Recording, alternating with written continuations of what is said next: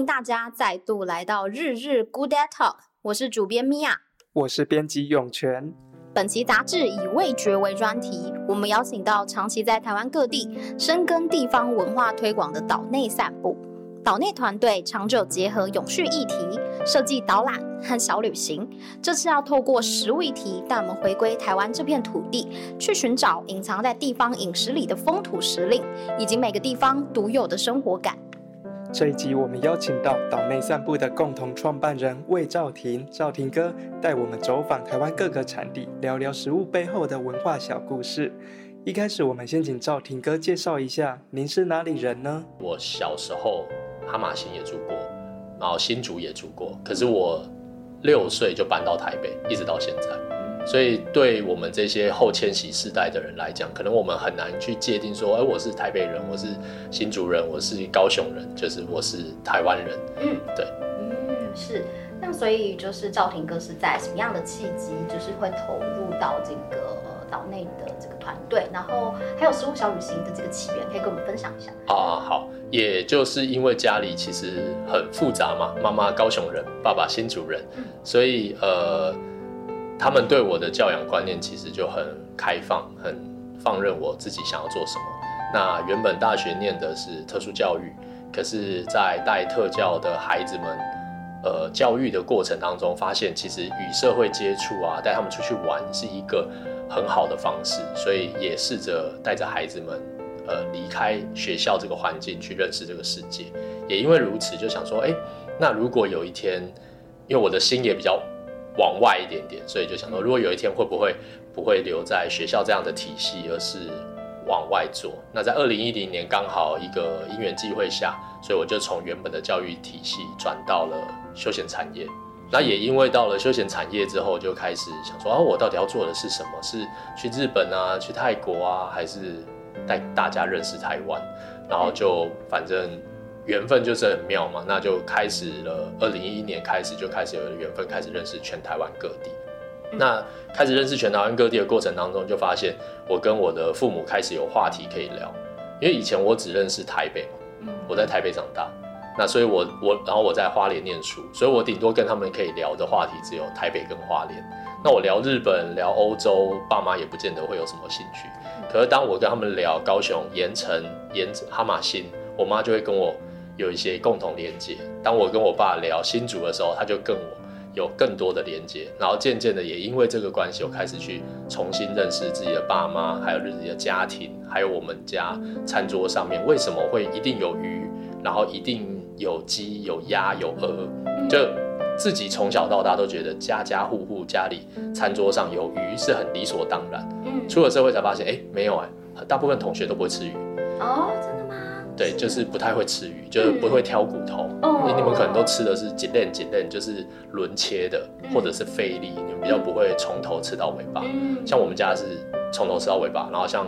我很爱吃鱼眼睛。哦，这很特别。就是、嗯、呃，我一直以为大家都这样，因为我跟我妹刚好一人左眼，一个人右眼，就是我们俩都喜欢吃，我们都喜欢吃，然后还有我们都爱吃内脏，嗯、然后我们也都爱吃鹅啊、鸭啊这些禽类，嗯、所以我都会觉得大家应该都如此。后来才发现，哦，不是哎，呃，比较喜欢吃鸭啊、鹅啊，是因为爸爸的呃家里有阿妈是客家人，所以他们有这样的饮食文化。那喜欢吃鱼，是因为妈妈是海边的，是哈玛星的人，所以有这样的饮食文化，嗯嗯、然后才渐渐去理解说啊，原来餐桌上的故事有很多，可能大家过去都错过了。哦，非常深刻的一些经验。那赵廷哥以前在一开始旅行啊，然后品尝各地的美食跟物产的时候，会格外的观察哪些事情吗？一开始旅行的时候，其实我们观察到的是好吃的东西。嗯然后后来我们就会想要知道好吃的东西后面有没有文化故事，就是比如说卤肉饭啊、鸭肉饭啊，或者米粉啊，刚刚提到的像咸粥啊，或者是本汤啊，我们就会想要知道它饭汤它背后有没有一些文化故事，有没有为什么大家这么爱吃的原因。然后当我们知道文化面以后，我们就会去更深度的去了解一些生产者。然后就开始去，呃，就是往生产的这个角度去认识，所以就发现哇，其实光是一顿料理背后可能可以衍生出来的故事有非常非常的多，然后那个就会变成吸引我吃这道食物的原因。后来就不会只是啊，它是。呃，什么米其林啊，然后它是什么进口高档食材啊，就吸引我。可能它背后要有一些文化脉络，还有一些生产的故事，然后才会去说服我。哦，这样听起来是不是像吃一顿卤肉饭，可能甚至会延伸到想知道这个米是哪里来的等等的？对，就是像你常常这样吃的时候，你就会觉得，哎，为什么上次那家很好吃？嗯，啊，这次这家怎么普普？嗯嗯，然后或者是这家老板怎么？煮的不是那么到地，你就会开始去拆解那个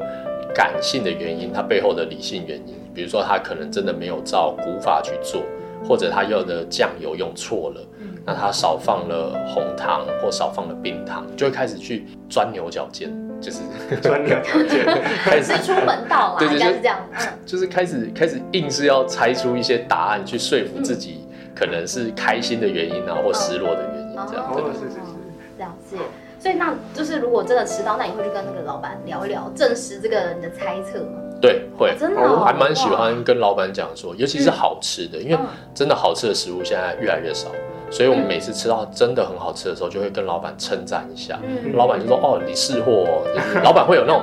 被肯定嘛？对，然后就跟你讲说：“我这怎么弄的？”但当他跟你讲怎么弄的时候，他背后可能有一连串的原因，可能是他们家族都这么坚持。然后可能是他所认识的生产者都那么坚持，嗯，所以那个话题一开，老板得到获得知音了，他就会跟你话匣子就打开，对，滔滔不绝的一直了解。所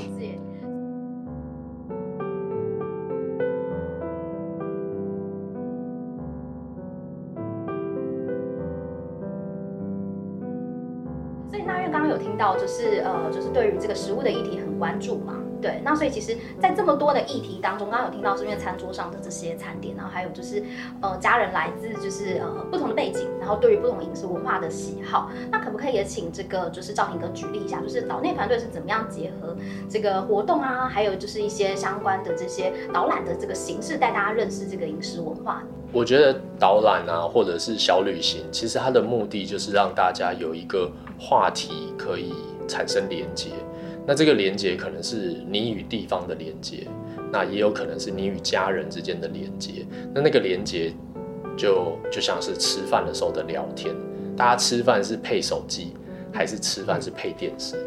那我们如果吃饭可以聊这一桌饭菜背后代表的文化意涵，或者对爸爸妈妈的了解，或者是朋友之间的互相认识，那我觉得那话题会是很丰富有趣的。那这个时候人跟人之间就会很温暖。那每天都有各式各样的消费行为嘛，那最重要的就是三餐的消费。所以如果这三餐能够产生话题性，那大家就不会有那种所谓的科技冷漠的状态。嗯，是这么理想的状态，所以也是要家人愿意聊哎。对对，那所以就是呃，我我们也想要了解一下，就是刚刚有提到，就是那岛内我知道就是有推出了一系列就是呃在地的一些活动嘛，那呃可以分享一些比较具体实际的一些例子吗？就是哎，可能像比如说近期或是这这个年度以来，你们做了哪一些就是呃活动啊，还有就是一些导览的形式的计划，那想要带大家来认识这个饮食文化。嗯，那我们今年其实逻辑很简单，就是希望大家好吃吃好。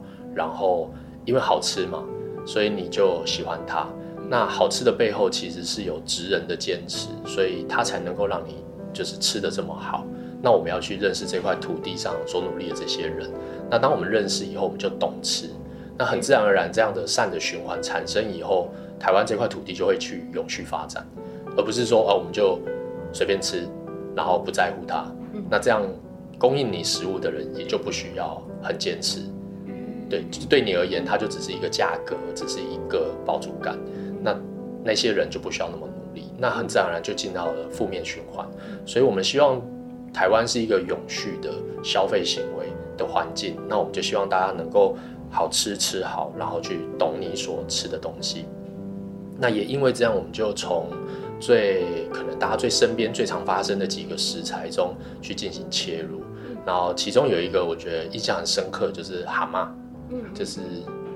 它叫什么文革，对 对，文革，对对，对蛤蟆，嗯，对。蛤蟆，那就是像蛤蟆是我印象很深刻的一个食材，因为某一年我去呃云林的台西，然后也是清晨四点，我印象很深刻，就清晨四点去拜访收文革的业者，然后他们就呃五个人一组，那两个人在水里面，一个人推着扇板，扇板上面架着一台大巨大的马达，它就像是一个吸尘器一样的马达，然后一个人走在前面，拿着一个大水管，就像吸尘器一样吸着。那个余温里面的蛤蟆就这样咚咚咚咚咚咚，然后他们就这样像扫地机器人一样，这样在余温里面扫地，然后一面吸，然后蛤蟆就被这样吸上来，然后吸上来以后，我就觉得那画面很震撼。清晨四点的台西，在冬天的体感温度大概只有七度吧，就非常冷，因为那边红桃追尾嘛，风头水尾，所以那个震撼的画面，然后就印象印象深刻。然后后来也因为认识了生产者，认识了导览员，才知道哦，原来台湾的蛤蟆是原生种。嗯，然后台湾的蛤蟆，这最近前阵子大家那个社群媒体应该都疯狂在传嘛，是特有种，不是日本来的。对对对，对对对，吃了半天才知道。然后导览老师那时候跟我讲一个更让我震撼的一件事，他说全世界只有台湾可以养殖蛤蟆，就是我们可以在热炒店炒一盘一百块的蛤蟆。对，这个就大家从小到大都这样嘛。对，可是其实全世界只有台湾这么平价，因为我们是养殖的，嗯，其他国家都是野生的，都要在那边挖，然后在那边过滤啊，所以其实没有那么大量可以稳定供应，嗯，所以国外的蛤蟆都是算是高级奢侈食材，嗯，然后就觉得哦，这好酷哦，就是你可能吃了三十年、四十年，你才知道啊，那东西台湾才有，嗯，然后当然这几年又开始聊到什么。气候永续啊，固碳啊，然后也才知道，哎、欸，蛤蟆其实它这样养在里面，它其实是很固碳，嗯，就是它吸收了很多大量的二氧化碳，它的壳里面都是碳酸钙，嗯，所以我们如果直接吃完，我们就吃了一个很永续的食材，嗯，就是真的耶，真的，就就就突然觉得，哎、欸，怎么那那个那个热潮串起来了，对，那个热炒 店九层，嗯，对，九高站塔搭配的那个蛤蟆，对对对，就那么简单，然后它背后有一堆。我们不知道的冷知识，嗯，没错没错。那像岛内这次也有推出呃系列的食物原旅这个企划，是不是也是想要带大家像刚刚有讲啊，凌晨四点直接看到工作者们这样子追寻食物的一个历程？对，这个凌晨四点哦，可能有点哈扣啦，就是哈扣，真的很哈扣，很累，刚好那天睡不着。对，我们先从炒蛤蟆开始啊，不是啊，我们先从腌制蛤蟆，就是像。像云嘉南海边这些饲养蛤蟆的、啊，嗯、我们平常在热炒店不是都是那个酱油腌辣吗？嗯，对，小颗的，小颗的。嗯、但他们那边呢、啊，小颗的不是辣，他们那边小颗的是蛤蟆，因为小颗的蛤蟆不能卖出去，哦，所以所以他们就很委屈，就只好腌蛤蟆，用腌的，对对，他们发展出一道菜呢，超好吃的，就是你无法想象那种。海味，然后再加上酱油、蒜头、辣椒，这样腌制过后的那个新鲜味道，我们就先从好吃的食物，先让大家对蛤蟆开始有一个好奇心，所以我们会呃带大家去认识到蛤蟆的这些故事。嗯，然后另外还有就是我们也会带大家到台南，可能大家一想到台南就会想到的是牛肉汤啊，或者想到的是咸粥啊，但在饮食圈里面。台南有一个很经典又刻板的印象是甜嘛？哦，对对对，就是台南所有东西都是甜，嗯，加点糖。那大家知道台南的甜有分很多层次吗？嗯，听说有到就是最后可以提鲜，有鲜味这样子。甘味，甘味，哎，哇塞，两位有做功课哦。台南郎，我是台南人，所以你们家卤肉都是一斤肉一斤糖。你还记得吗？他他其实也北漂一阵子，但他还是对那个地方有印象这样。对，嗯，就是像台南的甜，其实不是刻板印象，消费者的刻板印象就是只有糖的甜，其实它有很多肉的那个刚刚讲到鲜味啊，或者是有甘味啊，它是很复杂又多层次的。所以我们就希望带大家可以去到，比如说吃一口那个卤肉，就是芒果卤肉。芒果卤肉是那个芒果吗？对，就是那个字面上的芒果。对，台南芒果。创意料理吗？还是什么？呃，我觉得是一种。就是生产过剩的创意哦，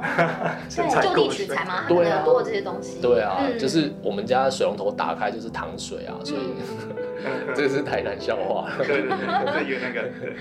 对空气都是甜的那种，空气都是甜的，所以有像芒果芒果卤肉这种多层次，它就有水果的甜啊，有肉的甜，有本来原本卤肉的酱油，然后砂糖的甜，对，它有那种多层次，让消费者对于台南甜可以有更文化面的，因为他们的。生产的丰饶所带来的就是经济社交行为上的蓬勃发展，嗯、可能可以是这样想，多层次的这样。对，OK。刚刚赵廷哥也讲到了非常多吃的学问，那想知道岛内散步在挖掘这些故事的时候，有没有发现哪些食物是自己觉得特别能代表台湾味这个东西的呢？哦，特别能代表台湾味的食物的话，嗯、对我而言可能是卤肉饭。哦。对，大家都有有自己同，很多人都推荐卤肉饭。真的吗？对啊，嗯，因为因为卤肉饭就真的只有在台湾有，确实。第一个就从饭本身来讨论的话，因为台湾有受日本殖民过嘛，嗯，所以我们有所谓的蓬莱米，嗯，所以卤肉饭是蓬莱米。那像其他的福建、广东那边的米食文化，他们吃的是再来米，嗯，对，他们是吃的是鲜米。所以他们是长的，不管是广东炊饭啊、包饭啊，都是长的。那台湾的是糯那个蓬莱米，然后也不是糯米，然后再加上上面的这个猪肉，这猪肉也代表台湾钱淹脚目，嗯、就有钱才有办法吃肉，不然以前就只有拜拜才能吃啊。嗯，对啊，那拜拜剩下来的一定就是干干的啊，就是拿去客家小炒。嗯，对，所以一定是新鲜的。那那个新鲜的就代表台湾钱淹脚目。然后再来就是酱油的味道，因为黑豆酱油其实虽然是从中国传过来，可是现在全世界在保存这个黑豆酿造、纯黑豆酿造的也只剩台湾了。所以黑豆酱油所卤出来的这个就是卤肉，其实也味道也滋味也就代表台湾。然后台湾也因为有种过大量的甘蔗，所以我们有很多二砂啦、红糖、黑糖、冰糖，所以。台南人才会加那么多，一斤肉、一斤冰糖、一斤红糖这样的卤，所以那个卤肉饭，我觉得就是它混合了有各个不同时代的文化意涵，然后就浓缩在那一碗饭里面。哇，这，充满了一个时代的记忆。对啊，也是一个象征性的东西。对，所以原本很想问说对南北卤肉饭差异，但好像感觉有点偏题。反正先，好吧，还是先算。饮食战争没有了。这一题你下次开一个饮食战争，我们就来战南北，然后南北卤肉饭，我们再另开嘛。对对对，它的口味就不一样。或者蒸的肉圆跟炸的肉圆。好，那所以其实我刚刚呃有有一个地方我还蛮好奇，因为像就是赵廷哥的背景很像有待过就旅游业跟教育业嘛。那你刚刚有说就是可能对于这些饮食。文化也有可能是你在跟导览员接触，或是到在地之后，会有更深一个层次的一个认识。那你觉得，就是会影响这个饮食风貌跟各地口味最大的一个因素，就你目前来看的话，是什么样的一个影响呢？呃，我觉得是，就是第一个是经济，嗯，然后第二个是速度，经济跟速度，对，就是呃，台湾很特别，就是台湾某个程度上其实蛮爱。赚钱的，所以我们的经济实力很好。但台湾人因为偏在亚热带气候，所以我们的 DNA 里面相对慵懒。慵懒，比较缓慢的。就比起温带国家的人，因为温带国家冬天就没有收入了，所以他们就会比较急促。是是。对，那我们就相对比较慵懒，因为我们一年四季都可以工作，所以我们比较不会那么塞那么满。当然啦，你要。比的话，我们还是比很勤奋的民族这样，比很多人 勤奋嘛。对对对，对。那那可是因为我们既富有又带点慵懒，所以我们蛮懂得享受生活，所以我们很自然而然对于吃的东西，我们就会越来越去享受或者去品味。所以我认为，就是第一个是要有钱，第二个是要有时间。嗯，了解，确实就是可能就是。温饱要先这第一层要满足之后，慢慢才能去了解它背后的一个文化哦。啊，那想请问一下赵廷哥，因为现在也有很多人开始关注永续饮食的议题，哎，想问一下岛内散步在这一个面向有哪些着力点呢？以永续旅游回到我们就是刚刚提到的食物的话，我觉得着力点就是从教育做切入。嗯，那这个教育其实。不是，呃，就就又提到我的背景，就是那个教育并不是所谓的学校教育，它是一种社会教育。嗯，那它也不是呃有考核考试的那种评鉴压力的教育，它是一种生活品质、生活质感，好的那种分享的教育，就是我们去分享我们所在乎的这块土地上的故事，那透过这个故事带给我们更优质的生活，然后去提升我们这么努力赚钱过后的精神，然后让我们觉得，哎，在呃庸庸碌碌的现代社会当中，我们可以透过旅行，可能是七分是娱乐，然后三分是放松。那剩下来又带走一些对于这个地方的回忆和感动的时候，我们就会对这个地方越来越懂得珍惜。那我们就会去守护这个地方，然后去爱护这个地方，然后重复的聆听这个地方的故事。然后久了，我们对我们自己所占的这块土地就会越来越自豪，觉得诶，台湾真的是世界独一无二的台湾。那我们走到全世界，人家在问我们。台湾有什么的时候，我们可以很大方的和他分享我们所在乎的文化，我们在乎的故事，我们所喜欢吃的食物，它背后有的意涵。那相信那种真挚的分享，就会去感动我们身边所有这些世界友人们。当他们来到台湾，也看到。听到或吃到我们说的这些事情的时候，他们也会跟着我们一起爱护这个地方。嗯，我觉得这是永续旅行最想要在乎的，就是我们希望这个善的循环可以持续的去扩大出去。嗯，有听到赵鼎哥，其实很建议大家从日常生活中，然后去发现更多台湾不同的特色跟文化。那会建议大家怎么做才可以从吃的方面实践这种永续的生活呢？呃，我觉得日常生活中可能大家。最常容易忽略就是餐桌上的家人们，就是、嗯、呃过年过节的时候，应该现在可能日常中大家都比较忙碌嘛，但是过年应该都是每个家很在乎的一件事情。嗯、那妈妈为什么会准备这道年菜？然后这个年菜在家里它代表了什么意涵？我觉得可以，大家可以先从认识妈妈。味道这件事情开始，就是妈妈为什么会准备这道料理，她背后可能是外婆或者是奶奶当年跟她讲了什么，所以她这样去做，那就代表了我们那个 Y 轴，Y 轴，对，就是我们的这妈妈给我们的这些故事。然后第二个就是菜市场。就是台湾其实还有很多传统的菜市场，那这些传统菜市场它和超级市场其实有很大的差别，它是跟着节气，它是跟着时间有所改变，也跟着这个菜市场里面的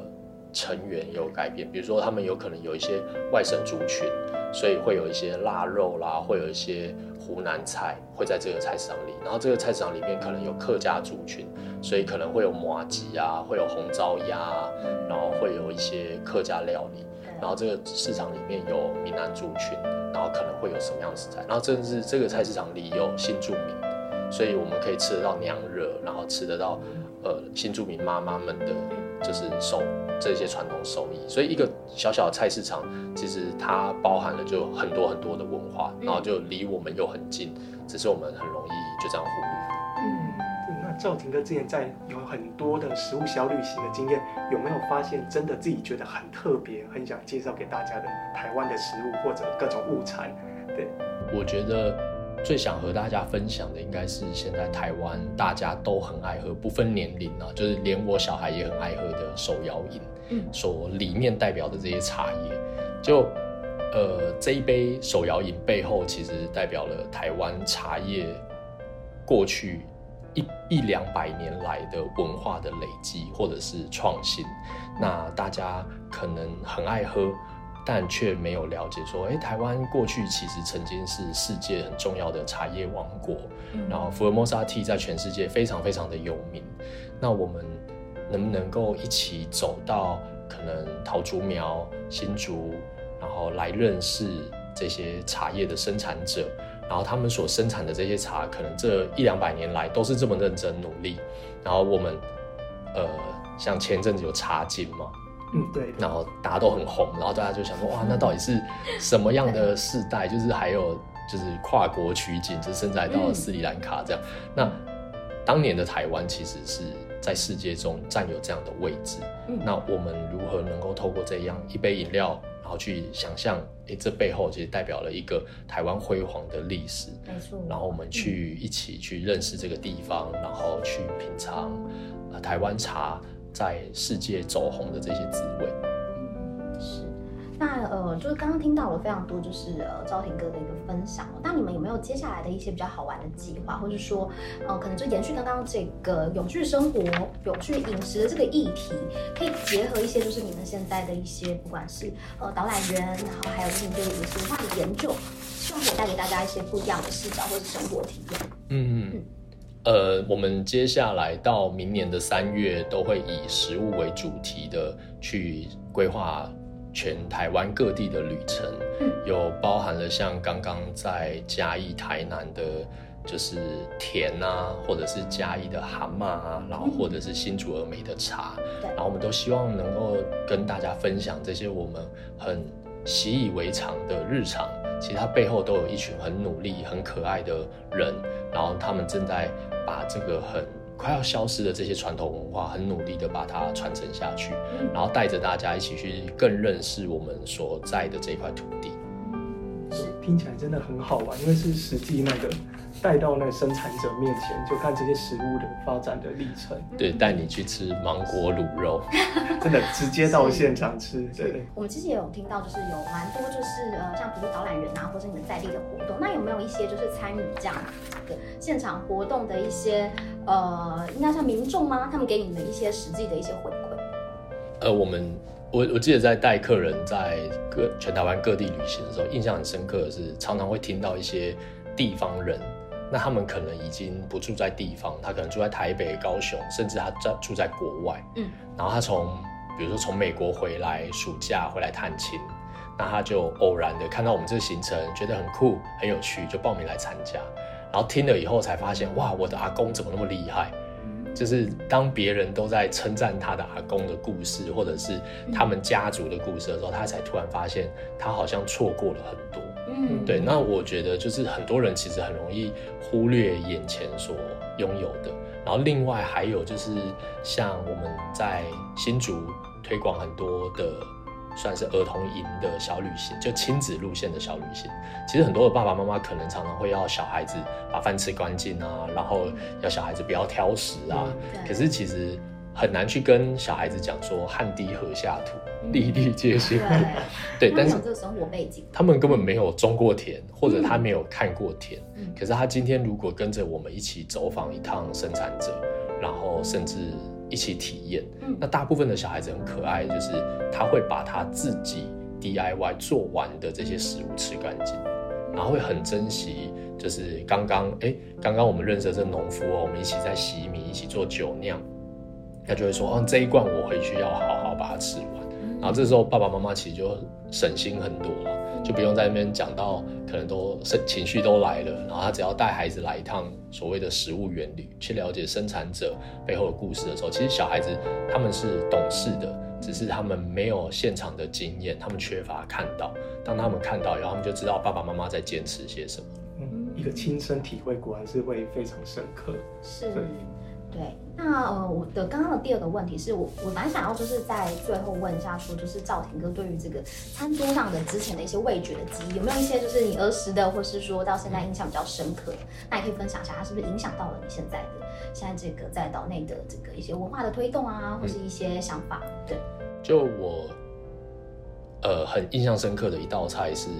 那个芥蓝菜，清炒芥蓝。那大家吃到的清炒芥蓝，不不管是在热炒店吃到的，或者是像一些粤菜啊、湘菜吃到的，应该都是炒蒜头。嗯，那我们家炒的很特别，是炒冰糖跟姜丝。嗯，嗯，那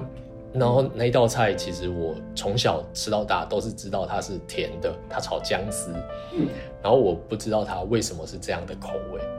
就有一天就开始要收集一家一菜的故事的时候，然后我就偶然问我妈说：“哎，为什么是这样？”她说：“因为从小吃外婆炒就是这个味道，嗯，所以她也没有吃过其他的味道。那至于外婆为什么会炒青草芥兰是甜的，也来不及去问嘛，因为外婆已经走很久很多年了。对，但是我觉得这对我而言就是一个很重要一件事情，就是那如果我的小孩们没有吃过。